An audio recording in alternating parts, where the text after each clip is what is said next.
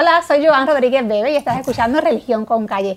Religión con Calle es un podcast donde, donde discutimos temas relevantes para la sociedad desde una perspectiva ética y moral porque la separación de iglesia y Estado no significa que los creyentes no podamos expresarnos sobre los temas que nos afectan día a día. Búscanos en las redes sociales, en Facebook, YouTube, Instagram, Twitter y también añade Religión con Calle en cualquier aplicación para escuchar podcasts como Spotify, Stitcher o la aplicación de tu teléfono celular. Pero lo más importante, en la página de Facebook de Religión con Calle, además de darle like, dale seguir y ver primero para que todos nuestros episodios te aparezcan en tu página personal.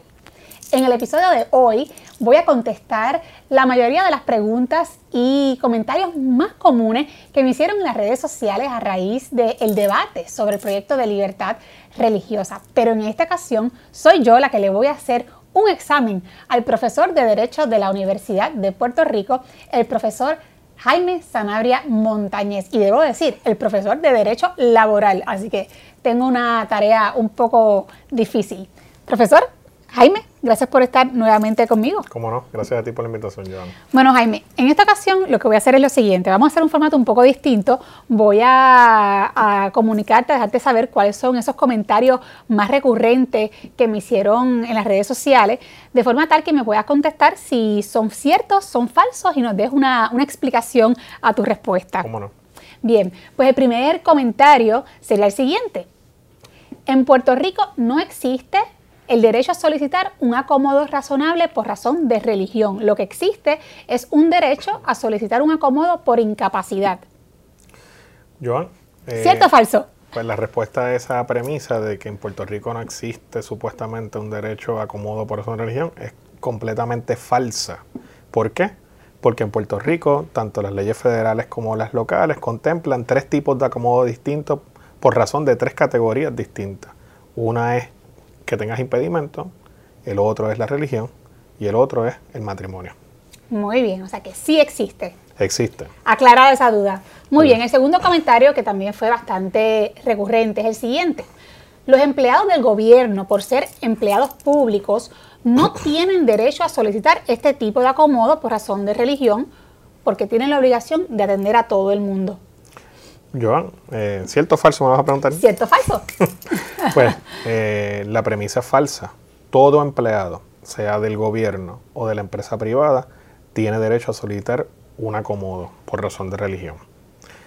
¿Qué es el acomodo? El acomodo no es otra cosa que un permiso especial que se le da a una persona para realizar, ¿verdad?, ciertas funciones cuando sus creencias en el contexto religioso confligen con esas funciones. La realidad es que eh, un empleado de gobierno puede solicitar un acomodo razonable por razón de religión en cualquier situación donde parte de una tarea que vaya a realizar de alguna manera contraviene sus creencias. Pero hay que aclarar que no toda solicitud de acomodo razonable se va a conceder por el patrono si esa solitud como razonable. Esa, es otra de las preguntas. ahí, ahí, fue como combinada la respuesta. Pues claro. Pero muy bien, yo, ¿verdad? Según lo que estás contestando, y quiero saber si estoy entendiendo correctamente, está, están diciendo, mira, como norma general, y sí, todos los, empleados públicos tienen que atender a todo el mundo, pero precisamente la figura del acomodo razonable por razón de religión permite hacer excepciones. Correcto. Permite hacer excepciones. Bien, entonces, la, el otro argumento el ciudadano no solo tiene derecho a recibir un servicio, sino que también tiene derecho a que lo atienda un funcionario en específico. Sí, pues mira, Joan, todo, todo em, eh, ciudadano tiene derecho a recibir un servicio, ¿verdad? Contrato igual por parte del gobierno, en igualdad de condiciones.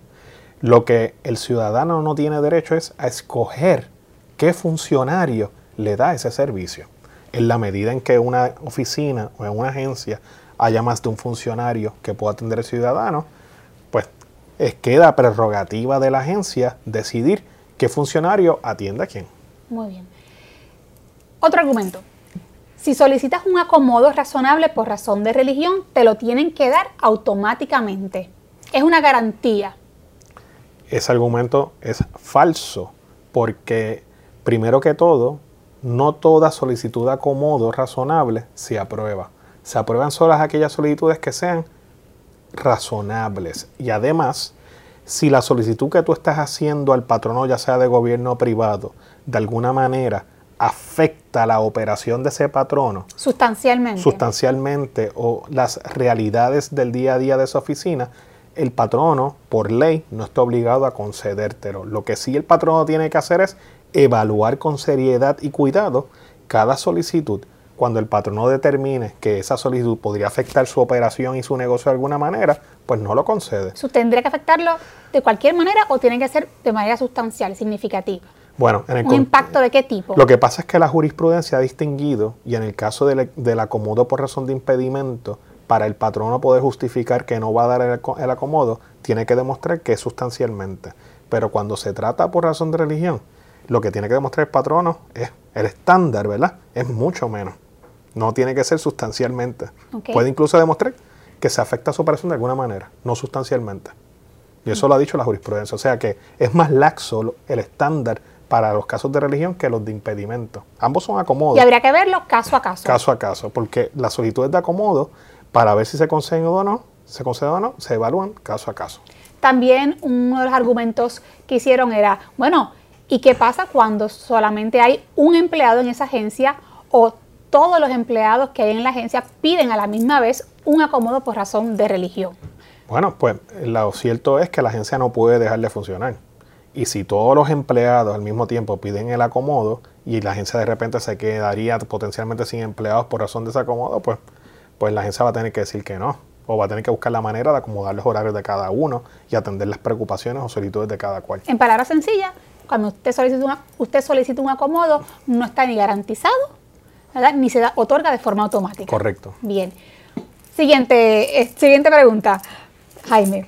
Conceder el acomodo permitiría que se humille a un ser humano, porque en la práctica los empleados van a poder mirar raro al ciudadano o le van a poder decir eh, comentarios ofensivos.